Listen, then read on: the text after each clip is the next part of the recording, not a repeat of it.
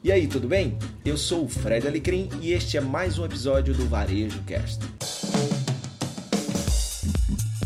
Salve, salve, sejam muito bem-vindos ao 30 na Quinta. Mais do que apenas ter a informação, entender como ela pode impactar ou criar oportunidades ao seu negócio se faz essencial nos dias de hoje. Este é o nosso propósito com 30 na Quinta, que traz as principais pautas da semana sempre discutidas, com muita perspicácia por Caio Camargo Fred Alecrim e por este que vos fala, Luiz Henrique, de uma maneira descontraída e dinâmica, toda quinta-feira, a partir das 21 horas, tem vídeo novo no ar. E hoje o sexto episódio aqui do nosso 30 na Quinta, né? E aproveita agora, se inscreve aqui no nosso canal, entende antes como aplicar a informação correta ao seu negócio. Vai lá, se inscreve para ativar nosso sininho toda vez que a gente tiver novos vídeos.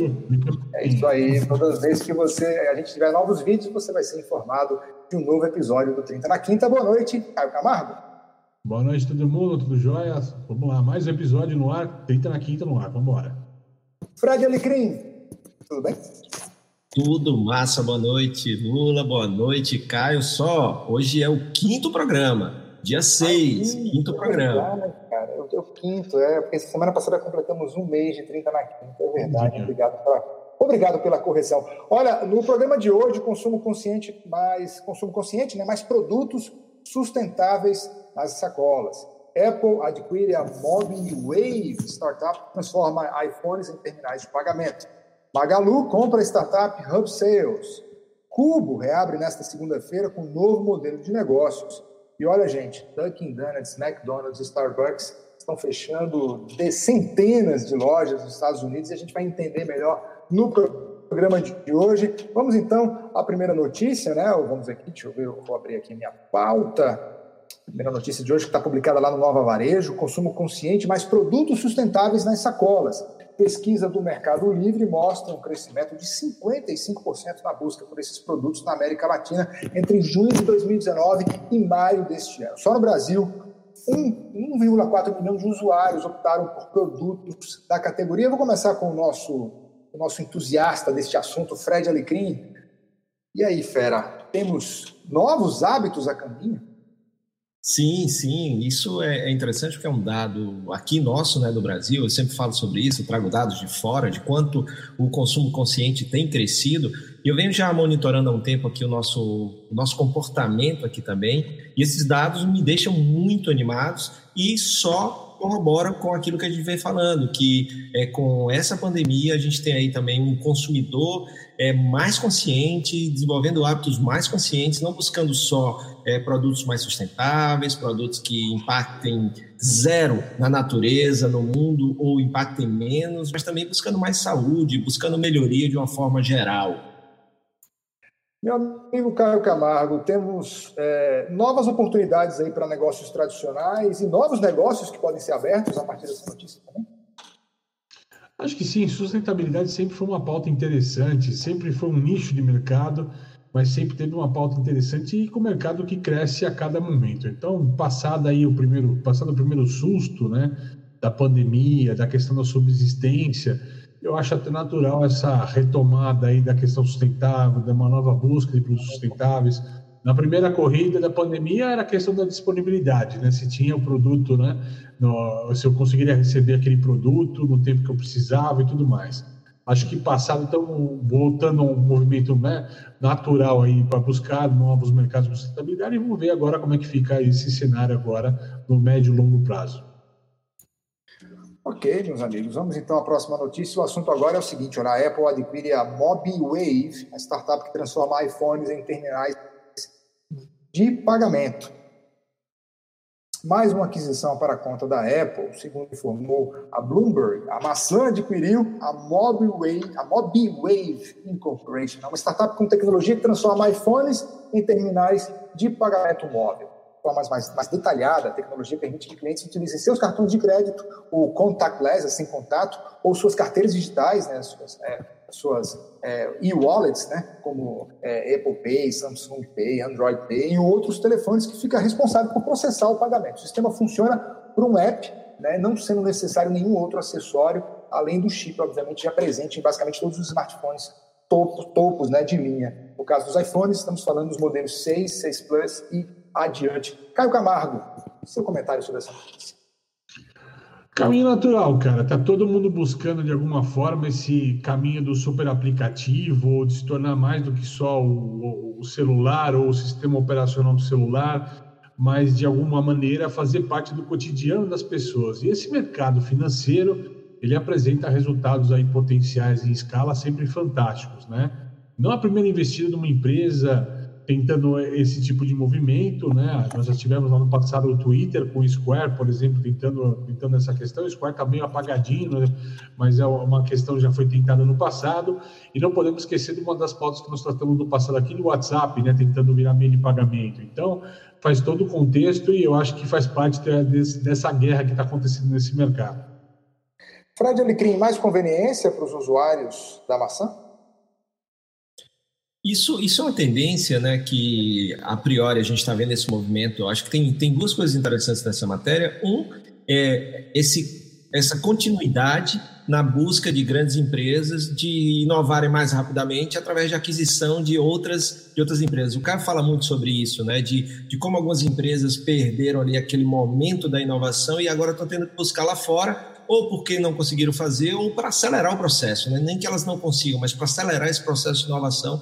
Então, a gente está vendo isso daí. É, o Caio, a gente tem uma notícia que vai falar um pouquinho, né? Agora em seguida, falando aí do, do TikTok, Exato. mas antes de passar para o Caio e para vocês falarem do TikTok, é, então a gente tem esse movimento e outro movimento aí, é uma coisa que a gente já falou, já viu aí na NRF há tempos, que é o fim dos caixas, é o fim da, da, da fila, né? Da necessidade das pessoas fazer a fila, e esse movimento é mais um aí, você ter ali o POS em qualquer lugar, através do seu celular, então isso é sim também conveniência para é, consumidores e também para os negócios.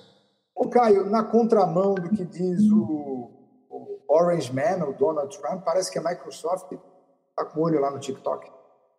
Pois é, né, cara? Primeiro que o TikTok é uma febre, né? Não, não, não só. Acho que em todo lugar que o TikTok chega acaba vindo febre, né? Tá uma febre no Brasil do TikTok. Você tem, tem seu TikTok, Caio Camargo? Rapaz, eu não vou falar que eu tenho uma conta aberta lá, mas eu não consegui fazer dancinhas e tentar ainda essa vibe no TikTok eu não consegui ainda criar o conteúdo adequado na plataforma, não consegui me encaixar na plataforma, né? Ela opera num tipo de conteúdo diferente, um conteúdo bem na linha do entretenimento, é, musicalizado. Ele começou com o musical, né? Nessa história toda, ela começou com a questão de dublagem de música mesmo, né? Só que, vamos lá, a Microsoft ela fez um movimento muito bacana no passado com o LinkedIn, né? Como rede social, uh, só que uma rede social ainda é, corporativa, né? Então, nessa história talvez seja uma movimentação para tomar o um mercado de Facebook, né, com Instagram, com plataforma concorrente nessa história toda. O TikTok pode ser uma ferramenta interessante, estratégica para a Microsoft, além de ser também uma apunhaladinha lá no Trump nessa história toda, né? Uma vez que começa a ser a Microsoft dentro do TikTok, não é mais uma empresa chinesa, né? É, e essas empresas ali do Vale do Silício são nitidamente mais democratas do que republicanas, né? Então, é, vivemos inclusive uma eleição na América. Né? Vamos, vamos mudar de assunto então. Olha, o assunto agora é o seguinte: a Magalu compra a startup Hub Sales. Deixa eu. Eu estou aqui usando a minha, a minha pauta aqui eletrônica, gente. Espera aí que não, a notícia não entrou. Mas está aqui, com plataforma que conecta fabricantes a consumidores finais. Empresa entra no comércio. É, o Fred não é muito entusiasta dessas F2C ou outras coisas mais, aqui é porque ele explica melhor. A Magazine Luiza anunciou a aquisição da startup Hub Sales, especializada em clusters. São polos de produção especializados, cujas fábricas passam a vender diretamente ao consumidor final por meio de plataformas digitais. O valor da transação não foi informado pela companhia. Fundada em 2015, a startup implantou a modalidade de comércio Factory to Consumers, né? assim, fábrica para os consumidores, em Franca, que é esse polo que é o polo conhecido de sapatos e também, obviamente, do basquete, para os amantes do basquete como eu, um dos maiores polos calçadistas do país, localizado no interior de São Paulo. Fred, começando por você, vamos explicar um pouquinho do conceito para depois explicar o que a Magazine Luiza faz neste momento, ela que cresceu assustadoramente, sobretudo no ano de 2020.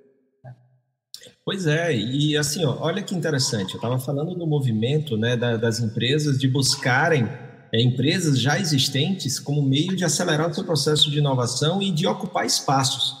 E é o que a, Magazine Luiza está fazendo, está fazendo muito bem, já vem, já vem um tempo. Eu acredito que se né, a gente for fazer uma comparação, é, movimentos que a Magazine Luiza está fazendo hoje para o mercado brasileiro, considerando é, empresas brasileiras, se compara o que a Amazon né, vem fazendo há um tempo, e buscando preencher espaços, aumentando, e um deles é esse espaço do marketplace, onde né, esse F2C, o que você falou aí, na verdade é da indústria diretamente para o cliente. E aí você pega, você falou também esse nome bonito, os clusters, né? Então você tem ali é, fabricantes de calçados de uma determinada re região que através desta empresa, da Hub Sales, vendia diretamente para os consumidores finais. E aí, com a compra, agora esse, é, essa ferramenta vem para dentro do marketplace do Magazine Luiza.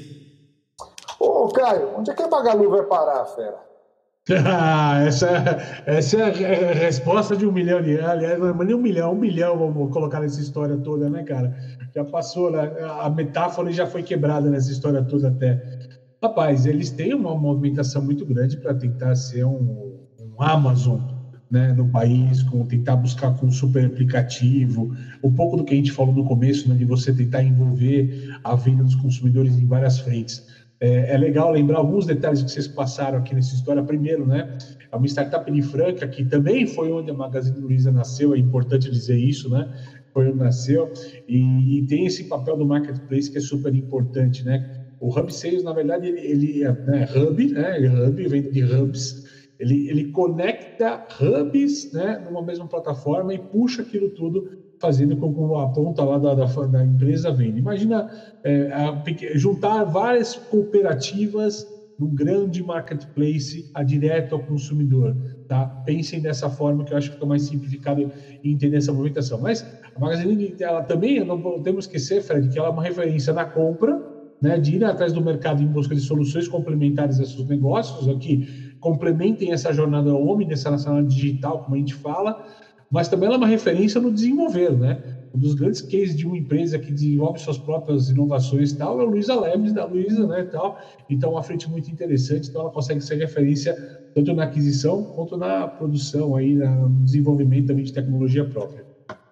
Deixa eu aproveitar que a gente tem um tempinho ainda, Fred, Caio, é, a, a, minha, a minha posição aqui é de comunicador. De... Ó, cinco, quatro episódios depois, estamos no quinto, a gente está melhorando o time nessa história também. É, é verdade, é verdade. É, a gente, dos amigos que moram na América, eles comentam que a Amazon, enfim, é, é impressionante, né? Como ela abocanhou o mercado americano, o próprio Jeff Bezos aí, reiteradas vezes, o homem mais rico disso, daquilo, ganhou tanto, sempre matéria, aquelas matérias peculiares, assim, aí se separa, aí cria a mulher mais rica do planeta, enfim. A Magalu está para o Brasil como a Amazon está para os Estados Unidos hoje? Já chegou nesse ponto? É, não, não porque assim até uma cobertura nacional interessante, mas assim ela está sendo acompanhada de maneira bem próxima por outros players. É, considerando os players nacionais, a gente pode falar o pessoal da B2W e o pessoal também do da vai fugir o nome bem na hora do, do ao vivo, mas ok, uh, de outras companhias aí que estão próximas dela correndo. Não podemos esquecer também de Amazon, da própria Amazon mesmo aqui no país, ou até mesmo de uma influência indireta do próprio Alibaba, que já tem números importantes construídos aqui no país, gente. Então, assim, são players, é uma corrida que se aqui no Brasil ninguém conseguir se destacar com a velocidade necessária, correm o risco de alguém de fora atropelar esse mercado entendeu? Atropelar esse Mas mercado. O, o Caio, o, o, bacana disso é que a Magazine Luiza vem se movimentando, é, diferentemente de outros mercados que a gente vê, que o cara deixa alguém de fora vir e ocupar e só aí começa a reação. A gente vê, por exemplo, desde o anúncio da, da Amazon é, chegando, a, a, a Magazine Luiza já vinha trabalhando isso, né? E é claro que você acaba dificultando a chegada, é, porque você já preencheu alguns espaços, né? Mas sempre tem, mas acho que sempre tem espaço, cara. Se aparecer alguém que te venda alguma coisa melhor, mais barata, mais rápida, que é aí onde está a questão da competitividade, na logística principalmente, a gente vem falando sempre isso no, no, nos outros, nas nossas questões. Então, assim, então há sempre espaço para ser mais competitivo. Então, não importa se você quebra um recorde mundial de velocidade, daqui a alguns anos pinta alguém que corre mais rápido que você e quebra o seu recorde, né? Só para não esquecer a referência, a referência eu acabei esquecendo da Via Varejo, né? Então nós estamos B2W e Via Varejo acompanhando aí cabeça a cabeça com a Magazine Luiza, buscando esse player o tempo todo. Até a Via Varejo foi uma referência interessante na pandemia de retomada, crescimento, valorização de bolsa, então vale a pena estar tá olhando nesse, nesse escopo aí. E, e, é bacana para a gente ver empresas é, nossas aqui, né, brasileiras, conseguindo né, ocupar esses espaços, é, serem concorrentes realmente fortes, não serem é, presa fácil, por exemplo, como a gente viu muitas vezes acontecendo lá fora, ou mercados que a Amazon chegou, ou outros grandes, né, Caio? E tem mercado para todo mundo. Acho que a parte importante é essa. Tem mercado para todo mundo, né? Nós estamos falando de um mercado pós-pandemia que não vai chegar a 10% no digital. Você tem 90% de mercado ainda de venda física no total de venda do varejo, possivelmente pós-pandemia, porque esse cenário não está desenhado ainda, tem uma tendência, mas não está desenhado, está definido. Né? Então, assim, mas nós estamos falando de players que estão tentando ativar no digital. Então, você tem 90% do mercado a ser conquistado, né? a ser alterado nessa história toda. Então, tem, é fantástico ainda o que pode ser feito e onde pode se chegar. É, eu, como consumidor, eu resumo a Magalu como tudo ao mesmo tempo agora. Eu vou é. comprar alguma coisa nesse. Próxima notícia, o assunto agora é o seguinte: é publicado aqui na Época Negócios, sua Cubo reabre nesta segunda-feira com um novo modelo de negócio. A partir de agora, startups pagarão uma assinatura para terem acesso a uma plataforma digital e também a eventos exclusivos. Quase cinco meses após fechar seu espaço por causa da pandemia de, do, de coronavírus, né?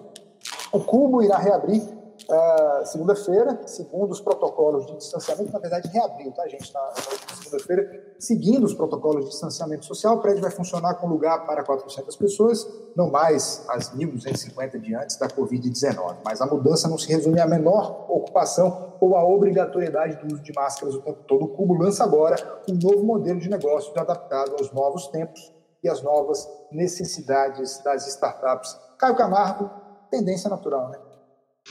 Cara, e tem um negócio bacana, né? Eles já, tanto eles como o próprio, tem o, em São Paulo também muito conhecido também, além do Google Campus também, o Inova Bra, que é outro espaço desse privado, né, tal, que com parceria tal, criando essas questões. Eles estão trazendo à tona o que se fala no Barcelona, que é a questão de comunidade. Então, sai essa ideia do espaço locado, né, do estar no espaço, e, e começa-se um trabalho mais de pertencer a uma comunidade do Cubo, pertencer a uma comunidade Novabra, pertencer a uma comunidade Google, né? E eu acho que esses são termos que vão ficar mais fortes aí, talvez por essas questões da, da do, dos próprios espaços aí mais restritos por conta de pandemia, mas assim, eu acho que é um conceito que vem para ficar, esse conceito de se criar comunidades mesmo. Fred Alecrim, Bom, é, primeiro é um movimento muito interessante. Né? É, eu já achava o Cubo interessante antes. Como você falou, 1.200 pessoas, várias startups, realmente um, um ambiente muito é, interessante para quem está empreendendo, para quem tem sua startup. É, esse novo modelo ele reforça, como o Caio falou, uma questão de comunidade, menos o estar lá e mais é, um, um público estar que com, vai. Estar com, né? Estar com exatamente mais de conviver, então eles têm espaços para eventos, é, para que você possa ir lá, conviver com as pessoas, aprender, trocar ideia, mas não necessariamente todo mundo ficando ao mesmo tempo e agora. E isso, para mim, é, dita muito um pouquinho, até pelo tamanho do cubo, pela representatividade que ele tem nesse tipo de negócio aqui no Brasil. Isso pode ser aí é, um novo padrão para todos esses ambientes aí, coworks, hubs, que trabalham nesse modelo. E isso é uma coisa, né, Caio, que a gente vinha falando antes aqui de, de entrar no, no programa, que vai impactar, porque se eu vou ter, por exemplo, de 1.200 pessoas, eu vou ter 400, é menos pessoas lá, logo eu também afeto ali aquela órbita daquele prédio. E isso é, você tem em vários lugares no Brasil, lugares, é, negócios, principalmente de alimentação e bebida, que são montados a partir daquele, daquele ambiente. Então a gente percebe aí que isso também vai afetar outros negócios, tendo que né, repensar o como vão funcionar a partir de mudanças como essa, se esse se tornar aí um padrão para esse tipo de, de negócio. É, mercado de aluguéis, o mercado de aluguel de grandes salas, né, tem passado por momentos complexos, porque tem muita empresa dizendo, olha, não preciso mais desse espaço, né, agora eu quero espaços menores. E no caso do Cuba aí tá, embora não tenha mudado de espaço físico, mas diminuiu a sua capacidade para receber as pessoas. Bora mudar de assunto ou ficar quer, quer acrescentar mais alguma coisa? É, eu, fiz uma, eu fiz uma conta essa semana com um amigo meu, Luiz Alberto Marinho, lá na Gouveia, né? E a gente estava batendo um papo. Ele falou assim, Caio, saiu, saiu um estudo, né? E nós estamos falando de mais ou menos aí uh, talvez que as pessoas vão duas a três vezes por semana no escritório. 70% das pessoas que estão nessa modalidade gostariam de trabalhar dessa forma e talvez trabalhem dessa forma a partir de agora. Vamos considerar três vezes por semana, é dois dias a menos, isso é 40% a menos de movimentação uh, nos escritórios, nessas ruas mais de serviços, nesses bairros mais movimentados aí de escritórios, né?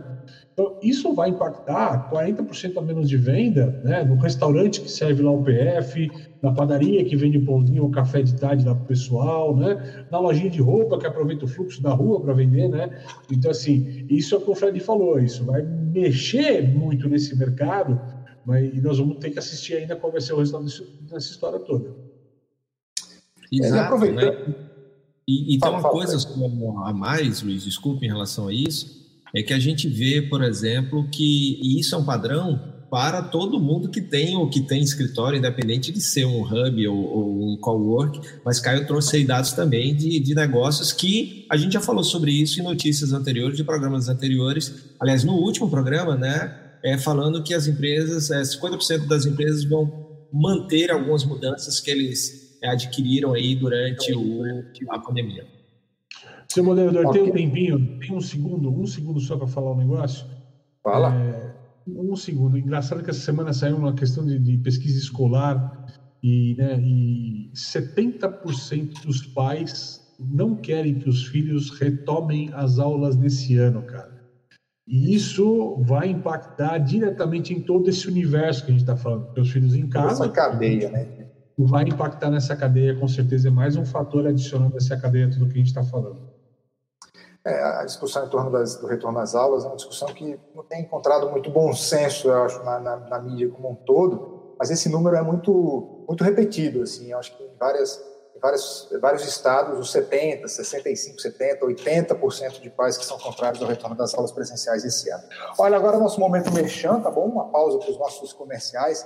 É o seguinte, olha, que tal se conectar com a jornada global de negócios com um propósito? Será uma semana repleta de conteúdo e transformação 100% gratuita e digital. Empresas e speakers unidos por uma causa, melhorar o mundo através dos negócios conscientes. Estou falando do Prospera 2020. Você pode correr lá e se inscrever no www.prosperaexperience 2020. Né? Tudo mudou, menos a vontade de mudar o planeta. Por isso, o maior fórum de negócios com propósito do país se mantém firme e forte este ano, 100% digital e 100% gratuito um monte de palestrante bacana, entre eles o nosso amigo Fred Alecrim, aqui do 30 na Quinta, referências nacionais e internacionais, tradução simultânea, sete dias de evento, sete dias de evento e 30 horas, mais 30 horas de conteúdo transformador. Esse é o nosso merchan desta quinta-feira, né, falando do Prospera. E vamos para a próxima notícia, então, gente, que tem uma certa relação com a notícia passada, porque a Forbes americana publicou aqui o seguinte, olha, Dunkin' Donuts, que o Caio é fãzão aí, McDonald's uh. e a Starbucks vão fechar centenas de lojas. Né? A, a matéria dá conta de 1.400, combinadas as três, cerca de 1.400 lojas fechadas nos Estados Unidos. Aí eu pergunto para vocês, isso tem a ver com, só com a crise da pandemia? Isso tem a ver com o realinhamento das lojas? Ou isso tem a ver também com isso que a gente falou agora, né? menos pessoas nos escritórios, menos pessoas no fluxo dessas lojas? Explique para os nossos ouvintes, começando com você, Caio. Totalmente, totalmente direto. Exatamente, eu acho que não é por conta da pandemia, mas é um reflexo da pandemia, é um reflexo dessa, dessa movimentação pós-pandemia que a gente está falando e que isso é global, entendeu? As pessoas em home office, as pessoas mudando a maneira de trabalhar, de, de estar na rua, e isso está impactando diretamente esses negócios que são negócios que dependem de alto fluxo, de alto tráfego na rua, né? Da Donuts, é, a gente conhece aqui no Brasil muito pelo Donut em si, mas lá é uma cafeteria, né? Você tem o Dante como protagonista, mas tem o café lá muito nessa história toda, né? O Starbucks, que também é café, né? E o próprio McDonald's, que tem a comida fast food rápida nessa história toda. Então, são mercados afetados nessa história toda. É, apesar do número, 1.400 assustar quando a gente olha ele dessa forma, né? Temos que pensar que são redes bem consolidadas nos Estados Unidos, com milhares de lojas nessa história toda. Considere isso podar a árvore, não cortar pela raiz, tá? Eu acho que é uma questão de poda necessária, né? Ou seja, é cortar de fato operações que estejam com problemas de caixa por conta disso, mal franqueado ruim, por exemplo, uma situação dessa que pode acontecer no Brasil, né? Mas podar o negócio para que ele continue a crescer de uma forma interessante e sustentável. Fred Alecrim, assim como eu, um fã da Starbucks. Isso, eu acho que é um momento que eles estão aproveitando também para fazer essa é, o repensar o negócio, né? Porque tem, tem uma coisa que é interessante é você pensar é, como é que seu negócio vai continuar relevante neste momento de pandemia e no momento pós-pandemia quando ela chegar. E muitas vezes você tem que mudar o modelo de negócio, é, o como ele opera. É, o Starbucks, inclusive, tem vários canais, para lojas para vários momentos de, de vida é, do consumidor. A gente estava lá em janeiro, eles tinham acabado de abrir a Pickup Store, então a primeira dos Estados Unidos, a gente visitou lá. Então a loja só para o cara que está passando ali pegar o café. Então ele tem a Starbucks, as flagships dele, a Reserve, tem as lojas tradicionais. Então eles estão vendo aí o que, que realmente funciona é, e para deixar aberta aquela que funciona e também não ter, de repente, tanta loja uma do lado da outra, como acontece. Cada quarteirão você tem um, então estão aproveitando para dar essa é, repensada no modelo de negócio para continuar forte.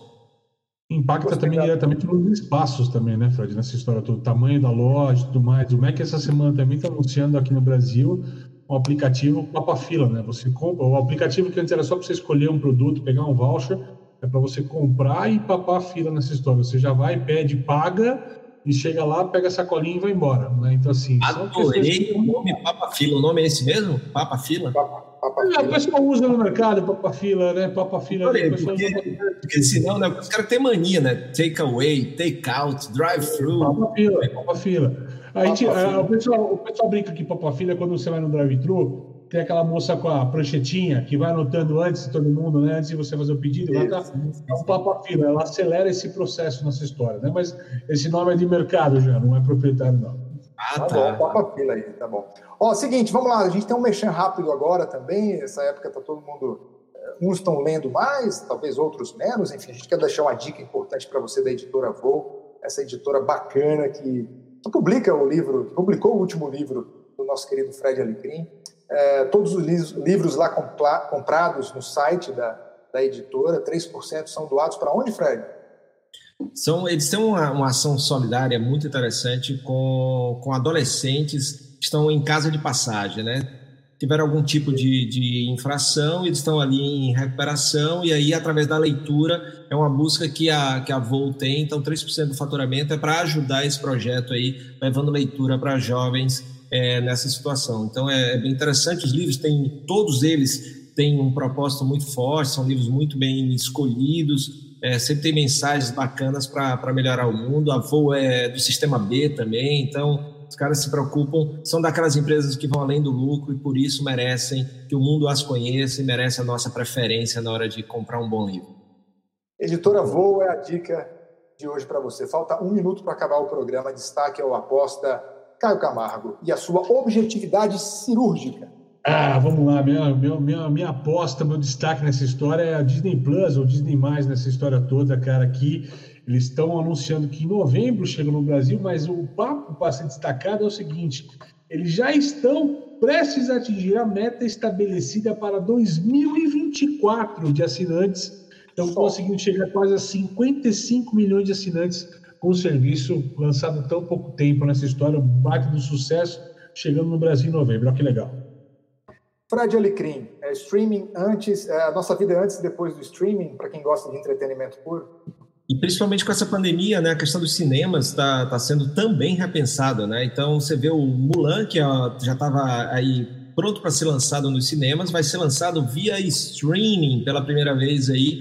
Você tem um super lançamento, quem vai pagar os R$ 28,99, por exemplo, por mês, eles vão cobrar mais um valor e aí você paga esse valor a mais para assistir o filme e acho que isso vai ser uma tendência. É isso aí. Esse foi o 30 na Quinta desta quinta-feira. Se você gostou, compartilhe a nossa mensagem. Se inscreve aqui para que quando a gente atualize toda semana com vídeos você já seja notificado. Obrigado demais por sua audiência. Compartilhe esse programa. Caio Camargo, Fred Alecrim, obrigado. Até semana que vem. Até semana que vem. Valeu, moçada. Tchau, turma. Obrigado.